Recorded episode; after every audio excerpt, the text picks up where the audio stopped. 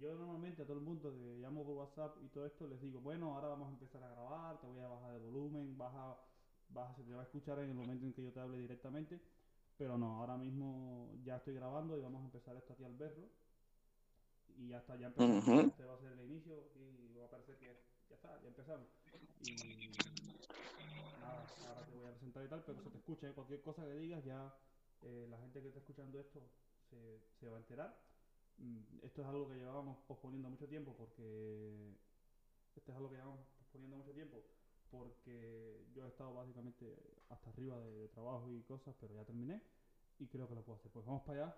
Voy a poner ahora la música de con que empieza esto siempre y venga.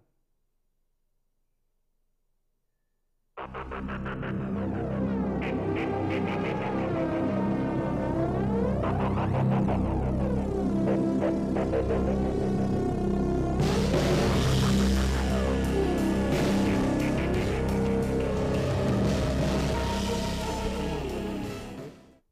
traemos nada más y nada menos.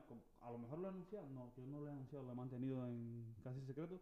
Tenemos aquí con nosotros a Vender con Barba, eh, que ya todo el mundo, el que no sea fanático de Vender con Barba, que se vaya a Twitter Cuba. Bienvenido, Vender. Te voy a decir Vender porque no puedo decir tu nombre, ¿no? No, no, tranquilo. ¿Cómo está la cosa? Nada, padre, bien. eh, vamos a estar hablando hoy de ti, vamos a hablar de, de lo que haces, del, contenido que compartes y que a todos nos gusta. Pues vamos para allá. Yo te voy a empezar haciendo algunas, haciendo algunas preguntas para que la gente sepa de ti y estas cosas. Y luego, pues vamos a, a darle aquí a hablar de, de lo que mm, tú eres ya un, todo un maestro en Twitter, que es de hacer, de hacer humor y especialmente de esas parodias que todos esperamos todos los días que nos pones en tus hilos contándonos historias de una manera muy divertida. Bueno, primero, primero, ¿quién es Vender con Barba? ¿De dónde, cómo tú definirías ese personaje que encarnas en, en esta, en la red social que es Twitter? Bueno, es una cosa muy, muy difusa. Yo empecé en Twitter porque dije, bueno, vamos a hacer una cuenta en Twitter. Y la cuenta que hice tenía mi nombre y una foto de Spider-Man y tal, y una cosa muy, muy random. Pero me acuerdo que esa foto de Vender con Barba, yo la vi una vez en Google y me gustó. Y, y dije, bueno, me pongo esta en, en Twitter. ¿Y cómo la, cómo me pongo la cuenta? Así mismo, Vender con Barba. Y empecé haciendo un poco de, de humor político, después brinqué al humor negro. Y, y bueno, ahora estoy haciendo esa mierda que estoy haciendo ahora que, que vaya, no sé de dónde salió eso, pero un día me senté con una hoja, con una pluma, dibujé una porquería ahí, lo subí y, y allí estoy haciendo eso. Claro, y es algo, es algo que gustó muchísimo. Yo recuerdo que más o menos cuando tú te hiciste Twitter, que yo también me lo había hecho, tú estabas como me- metido haciendo memes políticos y tal, y yo no, ve, no usaba Twitter para nada, me lo hice, no sé ni porque quién me, me dijo, oye, este Twitter no sé qué, y mira, dejé la banda sonora puesta, lo que es sin volumen, qué desastre, siempre hago lo mismo. Me dijeron, hazte Twitter, que no sé qué, y tal, y cuando veo, yo llego ahí y me encuentro, oye, pero si este que, mira, este lo, lo, cómo ha crecido, el buen contenido que hace, como la gente, como la gente lo sigue, y la verdad es que eso, el humor político primero, el humor negro después, y ahora lo que es que estás arrasando con, con, todo con todo el mundo, a todo el mundo le encanta esto de las parodias y de las historias que haces, de los, sobre todo los dibujos, que son unas auténticas obras de arte. Eh, ¿por qué escoger precisamente un... Ya me dijiste, bueno, Bender, que me encontré una foto de Bender ese con barba que aparecía en, Google y me gustó y lo puse y lo pusiste a sí mismo y, y tal, pero ya yo le pregunté esto a, a Mona Lila, que ya todo el mundo sabe que es tu novia, pero Futurama, ¿por qué? Eso, no sé, hay gente que le gusta otras cosas. ¿Por qué escoger como identidad algo tan, tan icónico como, un personaje de, Futurama y además este? Bueno, sería bonito ahora tuviese una explicación muy emotiva, pero no, como casi todo lo que hago en la vida. Me gusta la serie, vi las fotos, me puse eso mismo, ya te digo que no tenía pensado lo que iba a hacer en Twitter. Siempre he sido muy, muy, imbécil, ¿sabes? He hecho mucha jodería y eh, hacía memes caseros y los subía a, a WhatsApp. pero nunca pensé ponerme a hacer eso. Eh, ella Twitter más como información porque yo soy estudiante de periodismo, igual que Mona Lila, y, y Twitter es posiblemente la red social más seria, más oficial para, para este tipo de cosas. Y un día me dio por hacer eso, a cuatro o cinco gente le gustaron, y seguí, seguí, y, y el contenido ha cambiado y tal, pero es la misma bobería y, y lo mismo, mismo normal haciendo estupideces, pues se cree gracioso. Yo creo que es lo que nos hace, es lo que atrae a todo el mundo, ¿no? El simple hecho de que es alguien haciendo el tonto. Porque al final, si te esfuerzas mucho en hacer cosas súper rebuscadas, en, en romperte la cabeza pensando cosas ahí súper... Al final no, no tienen la misma naturalidad que atrae tanto y que, y que ha enamorado a tanta gente. Tú, no, yo, perdona, no me fijé, pero ¿por cuántos, tú por cuántos seguidores ibas ya? Bueno, por mil setecientos y pico, Yo mil voy a setecientos y ver, pico, no sé cuánto. pues eso, vamos a ver. Eh, no, yo ahora mismo estoy abriendo tu, estoy viendo tu Twitter y te voy a stalkear aquí en, mien- mientras grabamos en directo, te estoy stalkeando. Mira que mismo me acaba de salir un, un tweet tuyo diciendo buenos días a todos y feliz fin de año. Vaya sin muela, vayan a ver el hilo de Super Mario que ayer lo subí tarde y a lo mejor te interesa. Te voy a decir que me, me encantó lo, de, lo de Super Mario, está, está volado y me gusta mucho. Pues sí, en efecto, 1731. O sea, y esto es, ha sido en cuestión de muy poco tiempo también, además, porque tú, o sea, ha subido muy rápidamente de repente, sobre todo a partir del humor negro, ¿verdad? Tu, tu época de humor negro fue muy bien recibida también como, como tu época de parodia, ¿no? Bueno, Bueno, hay, hay dos etapas. sí, sí, El crecimiento del humor negro fue, eh, fue grande. O sea, yo tenía por lo menos 300 seguidores cuando empecé con el humor negro y me acuerdo que el ingeniero y San Memero también hablaron de mi cuenta, recomendaron mi cuenta. Y ese día subí a, casi 400 seguidores. Y ya de ahí para allá seguí subiendo, pero pasé mucho trabajo, o sea, lo que viene siendo normal, como uno sube, para llegar a, los a los 900. Cuando tenía 900 seguidores, que empecé a hacer los hilos con las parodias, estaba subiendo 100 seguidores al día. Así que, Eso es una pila, o sea, ya vas, pa casi, ya vas casi para los, o sea, dentro de poco te tenemos en los, en, en los 2000 y es que el, el contenido no sigue que no dónde si quieres, te hago la, historia de donde yo saco esas ideas. Pues puedes hacerla, o sea, claro, si no me gusta, de todos modos la voy a poner porque yo soy más vago que cuidadoso y no edito ni mierda de eso, así que venga, Bueno, basi- básicamente, mucha, mm, podría pensar que yo sí me siento y escribo la historia y después los dibujos, acorde a lo que escribí, pensando, pero para nada. Yo me siento dibujar. Un ejemplo, hoy digo, voy a hacer Batman. Y me siento con, con la app de dibujo digital y dibujo a Batman. Y en lo que voy dibujando a Batman se me va ocurriendo qué mierda le puedo poner. Hay veces que incluso, casi siempre son nueve imágenes las que hago. Incluso voy por, por la octava y todavía no sé qué voy a hacer con la historia. Voy pintando y pensando cosas sueltas y después casi siempre lo hago prá- prácticamente en vivo. Cuando voy escribiéndolo ya para Twitter,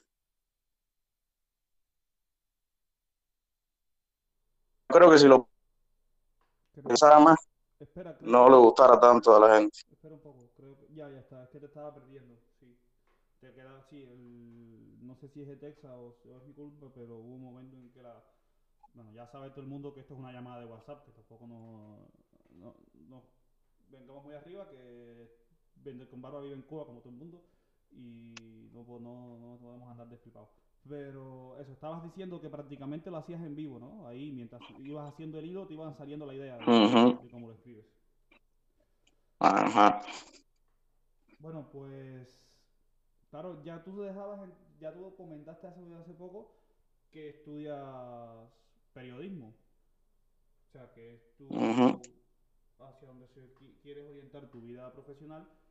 Y estabas comentando también eso, que que ese fue tu interés primario en, en Twitter, meramente informativo también, que es una red en la que se puede acceder a muy buena información, si se sabe buscar y tal. Pues yo, de todos modos, esta pregunta va a ser redundante, pero te la voy a hacer un poco para que, pues, para dejarte ahí que te, que te expreses ahí libremente.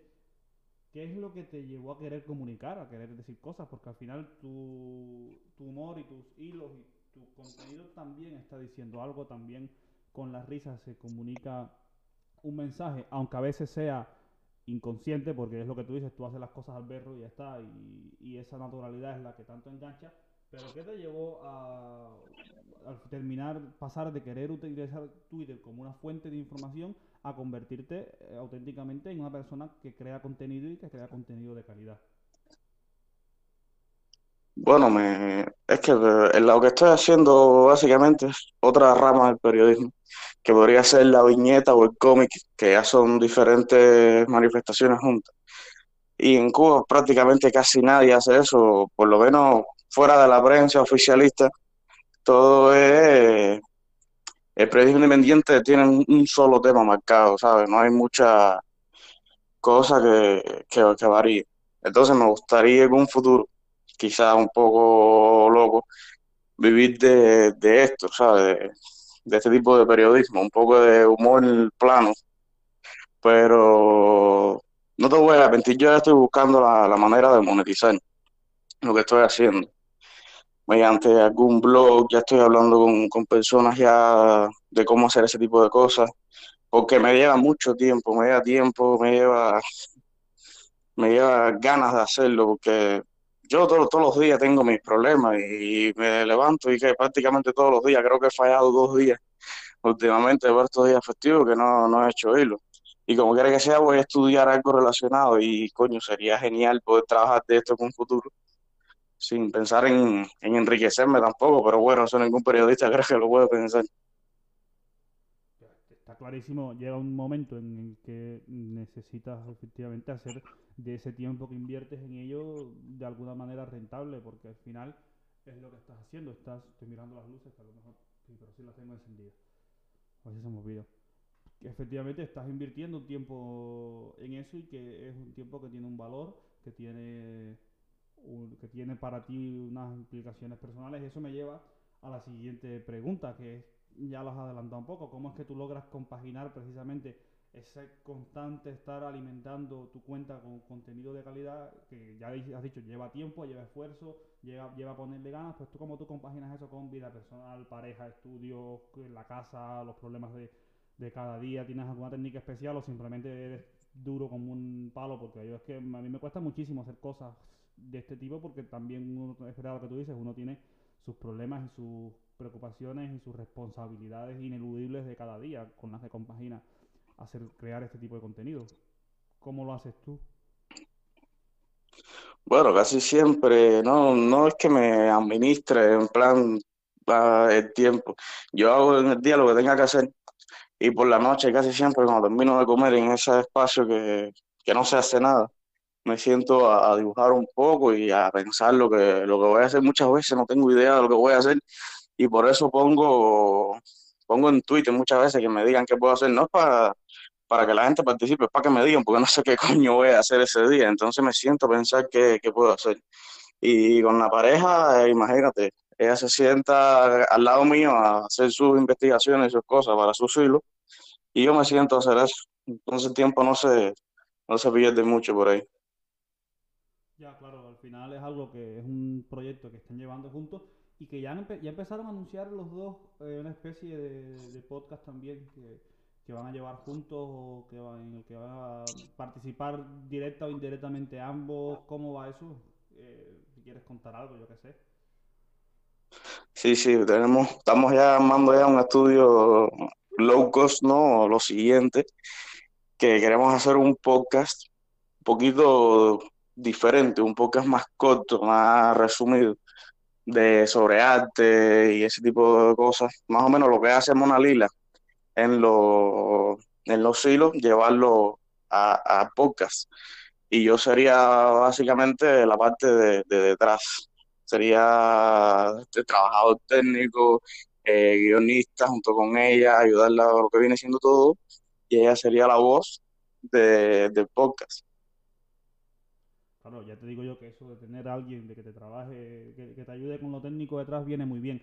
Porque yo lo de estarme mirando cómo graba, ver el tiempo que llevo, la música qué tal, que si la banda sonora, que si el- si está graba- cogiendo bien la voz, que si el micrófono funciona, que si no estoy hablando por gusto, que al final termina siendo, se disfruta, yo creo que se disfruta más si tienes a alguien que se ocupe de este tipo de cosas.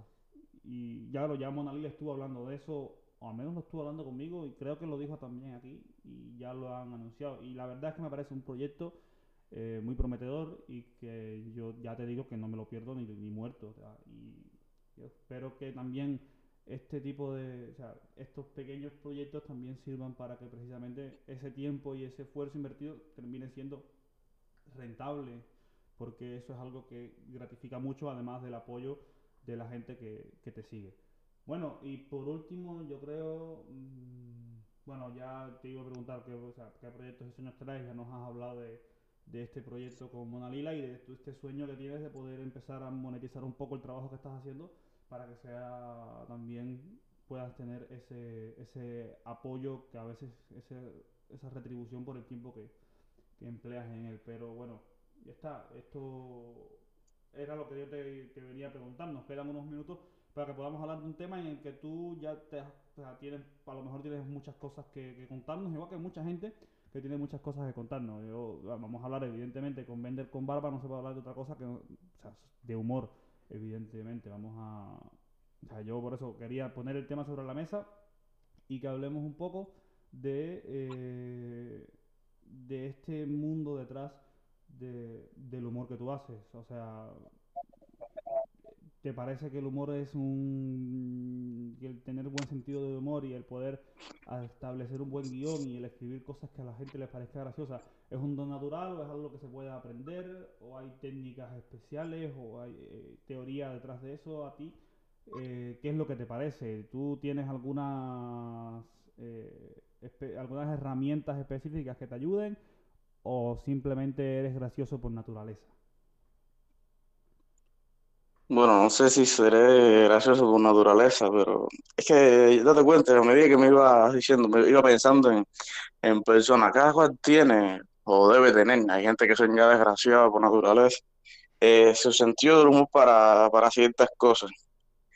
Entonces no todo el mundo le hace gracia el humor negro, por ejemplo, ni es capaz de hacerlo, porque el humor negro hay que tener mucho cuidado, porque pasa de hacer un chiste de humor negro a hacer una mierda, simplemente por, por ofender. Y, y no es que haya que tener límites, pero hay cosas que. Yo no me ofendo por un chiste de humor negro, no estoy hablando que sea fuerte el chiste, sino que no de gracia. No por la fuerza, sino por el contenido, ¿sabes? Y otro tipo de humor, por ejemplo, el humor, lo que viene siendo lo que le gusta a casi todos los cubanos, que es Robertico y los chistes de Pinareño y de Tarro y esas cosas. Hay gente que tiene gracia para eso, a mí no me hace gracia en, absoluto. Entonces el humor es muy, muy relativo por esa parte. Claro, una, hablabas del humor negro, de que hay que tener mucho cuidado, de que no todo el mundo sabe hacerlo. Hay una herramienta importante a la hora de, o sea, de los teóricos del humor, que sí, hay, o sea, no los que están escuchando esto, búsquenlo en Google para que vean. Hay libros y libros y teorías sobre el humor. O sea, esto es impresionante que ya sobre todo la gente se hace experta, ¿no? Pues una de las características que señala esta gente del humor negro es precisamente que el humorista en cuestión encarna un personaje. Eh, es importante para la gente que consume humor negro darse cuenta que la persona que te presenta ese contenido no es, o sea, se presenta a sí mismo como un personaje, que esa persona, ya, eh, típico de los ofendidos por el humor en la red, negro en las redes sociales. No juegues con eso, cómo te atreves, y la típica defensa de todos los que de alguna forma nos gusta el humor negro. A ver, el chi- el hace humor negro no es, eh, no vive esos valores, está encarnando un personaje, no es una persona racista, no es una persona misógina, no es una persona eh, xenofóbica, ni, homofo- ni, ni ni homófoba, ni, ni- nada por el estilo, es un personaje que se encarna y es muy importante, según estos teóricos del humor, que el- la persona que hace humor negro sea consciente de esto y haga ver a, la- a- a quien consume su contenido que específicamente lo suyo es un personaje. Yo, yo como a mí como a ti, me ofende que exista este tipo de, de actitudes en el mundo. Y mi forma de protestar contra ello es precisamente el humor, el humor que hago. Yo creo que por eso es que a todos nos encantaba, eh, no- nos encanta el humor, el humor negro que has hecho tú en, tu cuenta. Y porque queda muy claro que Vender con Barba es un personaje y no un cabrón que se va riendo por la vida, que va por la vida riéndose de cosas de los que nadie se reiría, al menos en serio. Bien, pues, y lo otro, ahora haces eh, parodias. ¿Por qué crees que a la gente le gusta tanto las parodias que haces? ¿Por qué crees que ha sido tan popular? ¿Pensaste que iba a ser así? ¿Fue algo que te salió natural o también tienes tus técnicas de guion y de escritura detrás de eso? No, no, no, para nada. De hecho, recuerdo que un día llego, llego a la casa y cogí un chiste, un chiste mío, de un negro precisamente, que, que hice yo hace tiempo, que fue el primer hilo que hice dibujado, que era una naranja judía, el chiste más largo, pero es una naranja judía que vivió en la década de los 40 y le hicieron panta, porque la gasearon básicamente.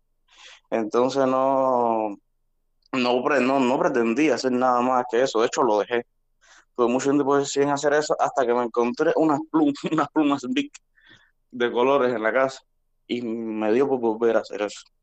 Y creo que a la gente le gusta porque, porque es es el clásico de, de los late night, por ejemplo, que empiezan de nada y a medida que te van gustando los entrevistados, vas siguiendo el late night si te gusta cómo se entrevista. Es igual, la gente conoce las historias, les gusta, por ejemplo, les gusta la historia de Spider-Man, ve eh, la atrocidad que le hice y le gusta y me sigue y me sigue viendo y así poco a poco es un- una especie de gancho. La historia que más le gusta a la gente, de hecho, la, la que más like tiene de, todas las que he hecho es Harry Potter, que tiene fans hasta debajo de las piedras.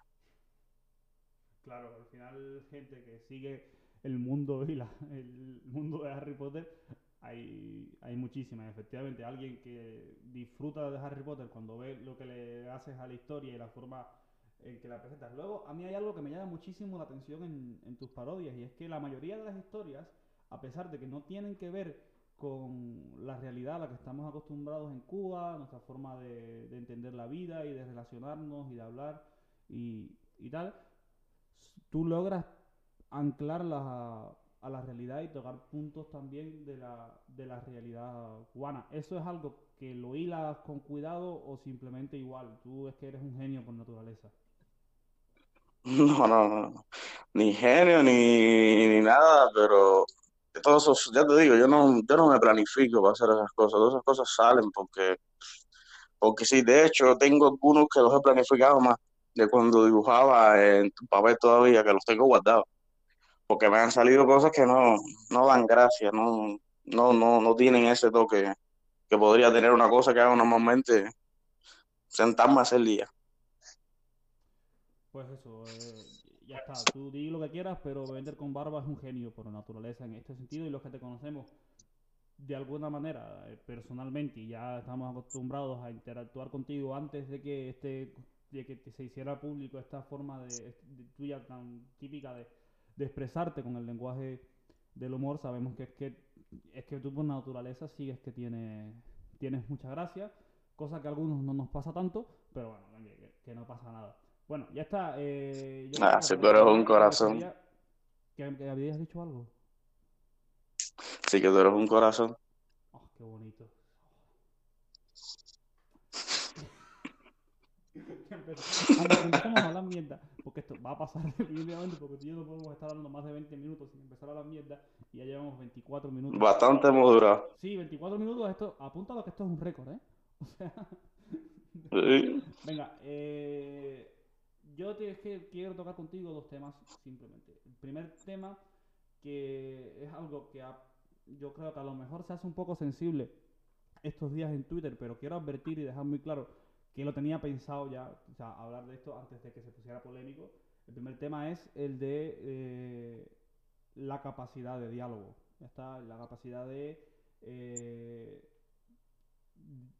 que debemos que tiene la gente, que suele, se supone que debe tener la gente de dialogar con, con otros, de que piensen diferentes, de que pueda existir una que pueda existir afecto, respeto, amistad entre personas de, de distintas formas de pensar, incluso a veces diametralmente opuestas y que a estos días en Twitter yo no me esperaba que fuera así, un mensaje o algo aquí, pero se ha vuelto todo una polémica que hay gente bloqueando gente, eh, insultándose, no sé qué, por un tema que no voy a mencionar aquí. Mm, y eh, ¿Tú qué opinas? ¿Es posible que la gente se lleve bien pensando cosas distintas, teniendo creencias diametralmente opuestas, con opiniones distintas, y que sea posible una especie de, convivencia también ahí? ¿Qué, tú opinas de esto? Sí, sí, claro que, se pueden llevar bien. al fin y al cabo, por una cosa que te une, ya basta para relacionarte con una persona. Ya los otros son cosas personales que no tienen por qué resaltar en, ningún aspecto de una relación o de una comunicación. Lo que sí pasa es que mucha gente no sabe administrar lo que siente o lo que piensa y, lo utiliza como, como una bandera y la tiene que clavar en todo lo que hace. Y obviamente hay gente que piensa diferente porque todo el mundo tiene su forma de pensar y su forma de ver las cosas. Entonces lo que, lo que no, no debe ser correcto es que se vaya implantando una norma en cuanto a lo que tú piensas y mucho menos que eso permita que afecte a otras personas. Porque, por ejemplo, si tú me dejas de seguir a mí porque no te gusta una cosa que hice, estás en todo tu derecho de dejar de seguirme, no te gusta, me cuenta, pero otra cosa es que hagas un mensaje ofendiéndome y atacándome, que tampoco lo veo más porque estás en tu derecho, ¿sabes? Tú puedes hacer mi mensaje de hablando que si yo soy un imbécil y tal, porque de hecho lo han hecho, pero no, no tiene por qué afectarme eso, es una gente del lado de allá de una pantalla, con su criterio y su opinión, a lo mejor no lo sabe expresar como, como debería o de una manera más suave, pero bueno, ¿qué se le va a hacer a eso? Yo por lo general con los comentarios que están en contra de lo que pienso, yo no suelo hacer mucha polémica ni discutir mucho por Twitter. Yo, comentario que me ofende lo ignoro, Sí, serio que ni le doy like porque ¿para qué? No lo voy a responder a esa persona. Y comentario que intenta debatir quizás, mm, no, casi nunca entro en debate porque hace muchos años perdí el interés por, por debatir, sobre todo porque la gente no sabe hacerlo. Y, y pues eso, que las cosas son como son, básicamente. Claro, lo preocupante es que a veces eso pase a la vida y a las relaciones normales entre las personas. Entonces lo que pasa es eso, que mucha gente tiene la firme opinión de que si esta persona, mm, claro, como no soy capaz de, tener un debate serio y respetuoso y saber expresar, de poner bien mis puntos sobre la mesa y mis argumentos y saber escuchar y acoger los del otro y descubrir lo bueno que hay en cada uno, pues entonces lo que pasa es que en el momento en que alguien me lleva a la contraria, también en la vida real lo que hago es simplemente apartarme y entonces eso es lo que pasa, llevo a insultar, llevo a, a, tal. Lo preocupante es que eso, esa realidad que hay en las redes sociales, siempre ha habido hate y siempre ha habido problemas y siempre ha habido gente que hace estas cosas, algunos para fastidiar y otros porque de verdad es que se piensan que la única forma de pensar que debe existir eh, es la suya y no son capaces de asumir una, una opinión distinta.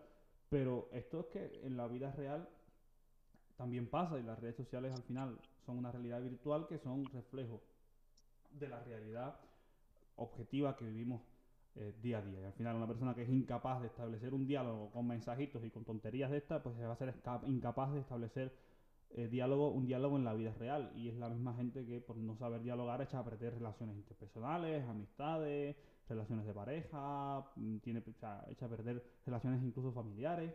Y la verdad es que esto es algo, a mí ya te digo, no es una realidad que yo viva y por eso me da igual, pero termina siendo preocupante a nivel social, porque al final yo me pongo a pensar, bueno, ¿y qué es el futuro, cuál es el futuro que le espera a Cuba con gente que no es capaz de dialogar en una realidad tan necesitada de diálogo como esa? Pero ese es otro tema.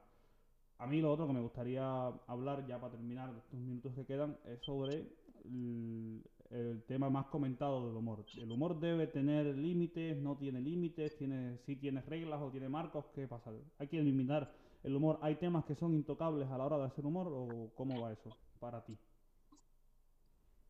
Eh, para mí límites no tiene, porque tú puedes pensar en, en que hay temas que pueden tocar a cierta persona y ofenderla, pero cada cual tiene su, su problema en la vida. A todo el mundo lo va a ofender un chiste de cierta manera o de otra. Yo te digo, yo no soy quizá persona que te pueda dar un punto de vista contrario al, del, al que te estoy hablando, de que no debe tener límites, porque yo bromeo con mis abuelas muertas y tal, y, y cosas así de ese tipo que no, ve, son mis abuelas, las quiero muchísimo, las quise muchísimo, pero son, son bromas, son cosas que no, no vienen al caso. Roberto Romero es un gran ejemplo de eso, hace mil chistes sobre la muerte de sus padres, y es inhumano pensar que no haya querido, que no quiera a sus padres, que no los extrañe, pero es humor. A la gente a la gente no mueve los moposos, ese tipo de cosas gustan mucho.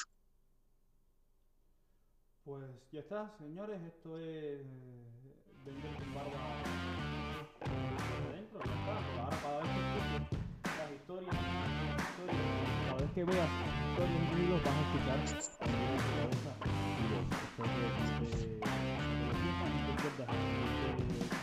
entero cubano que entrevistaremos. No tengo ni idea de quién va a ser, pero seguro va a estar buenísima la entrevista.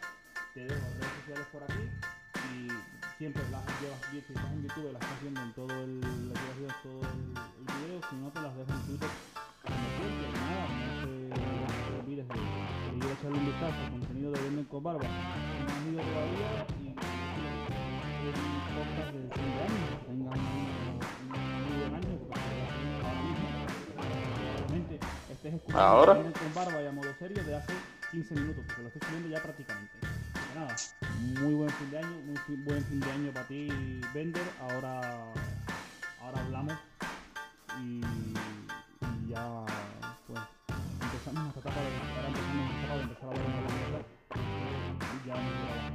pues nada, eso, tan buenas que esté bien y más en redes para más y más contenido. Nos vemos.